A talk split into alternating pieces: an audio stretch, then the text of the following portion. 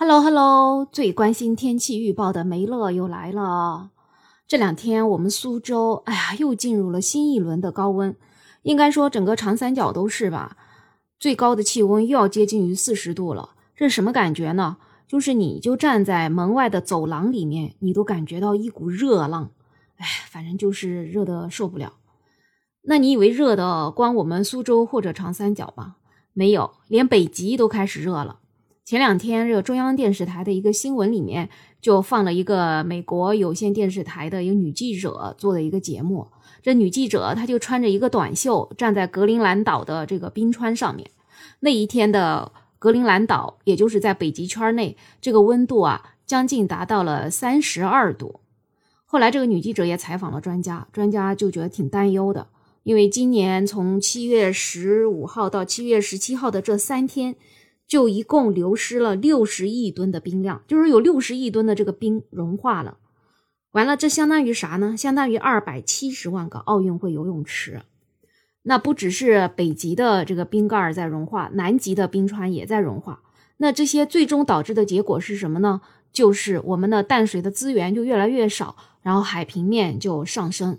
那是什么原因造成了这个呢？其实很多人也都知道了，其实就是我们工业发展之后，二氧化碳的排放量就越来越多。所以国家现在不是也出了节能减排，然后有一个碳综合这样一个项目嘛，都是希望你能够减少二氧化碳的排放。那为什么二氧化碳排放了越多，我们这个气温就会越高呢？我在这里也查了一点资料，我稍微解释一下啊，看我的解释能不能让你听明白。这主要是呢，平时我们太阳照射到地球上啊，它有一部分会折射回去的，等于说你射过来的太阳，哎，有一部分又回去了，所以你这个地球就能维持一个相对合适的温度。那现在呢，因为二氧化碳超标了，它就会截留掉一部分本来要反弹回去的这个光，哎，这个时候你整个地球上的这个热量收支你就不平衡了，这就导致了气温的上升。那海平面上升的直接影响就是有一些国家它会消失了，主要就是一些岛国。哎，说到岛国，你肯定会觉得，哎，那肯定是日本吧？哎，那现在暂时还不是，它是在南太平洋上的一些岛屿国家。这其中最快可能会消失的国家就是图鲁瓦，它是一个由九个环形的珊瑚岛组成的这样一个国家，它是挺小的，一共就只有二十六平方公里。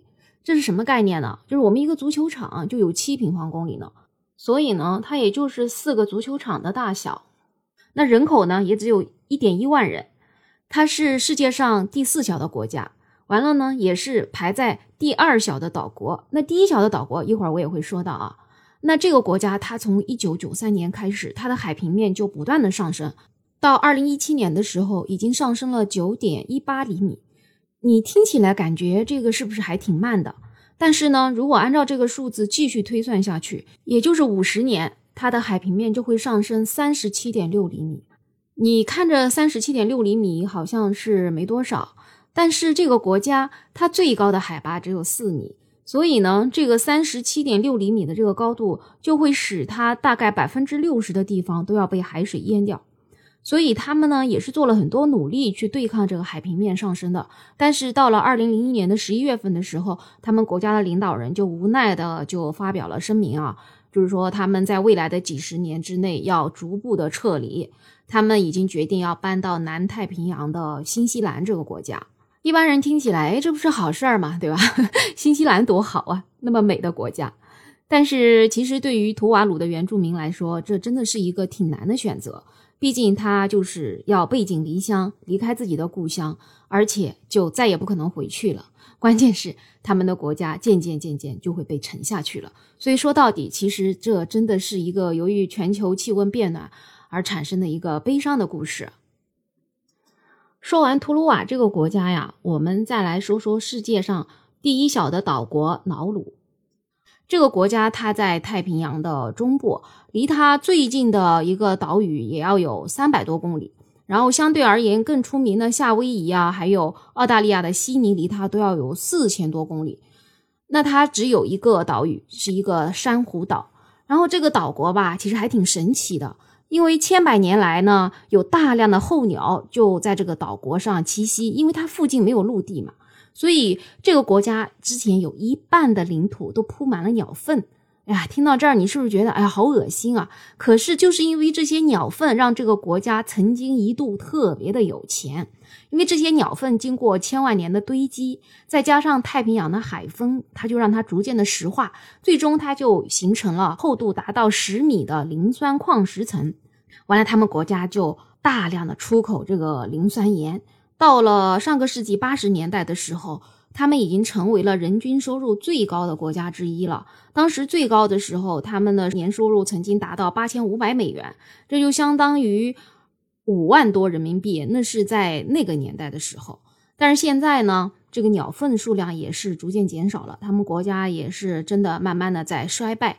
那最关键的就是因为海拔不高，那海平面在不断的上升。像之前呢，它的官方的面积有二十四平方公里的，那现在你看它只剩下了二十一平方公里。那按照这个速度发展下去呢，估计也就是七十年吧，他们就要全部淹到海里去了。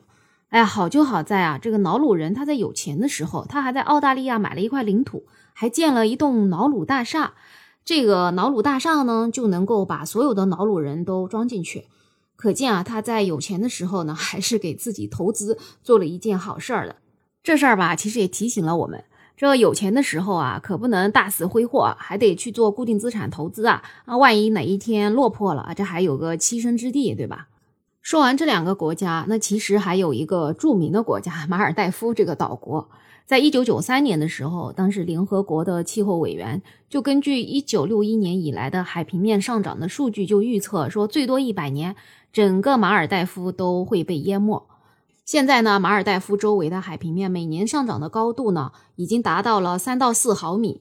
而这个马尔代夫也是一个低海拔国家，它国家的平均海拔也只有一点五米。像之前发生印尼海啸的时候，马尔代夫的很多岛就被淹了。哎呀，所以你说，因为气候变暖，这些好玩的地方都要被淹掉。像马尔代夫啊，等疫情之后，如果你有时间，还是真的可以去看看的。哎，真是一个超美的国家。好了好了，今天呢，主要就讲了讲气候变暖，有哪些好玩的岛屿要消失了。哎呀，这个故事讲讲讲讲，就觉得挺悲伤的啊。当然了，气候变暖对我们身边很多很多事情可能都有切身的影响。这个我们可以以后再开一期再谈谈吗？那总的来说，很多人会说：“哎呀，保护我们的地球啊！”其实我觉得我们人类要保护的不是我们地球，而是我们自己。地球不管你保护不保护，它就在那里。哪一天我们人类消失了，也许地球会活得更好，对吧？那总的来说，就响应国家的号召吧。呃，节能减排啊，这个碳中和这个项目也有很多企业也在参加。这总而言之是一个好事儿吧。但是你说我们的努力到底能不能改变现在这个局面，也是一个未知数。但反正我们在努力就行了，是不？哎，今天说的这个话题有点大呀，这还是想想，哎，早上起来吃啥是不是更重要？那好了，对本期节目有什么想法，在我的评论区留言。完了，给我的专辑最好加一个订阅，再来一个五星好评。最后只能说祝我们的环境争取越来越好吧。我们下期再见。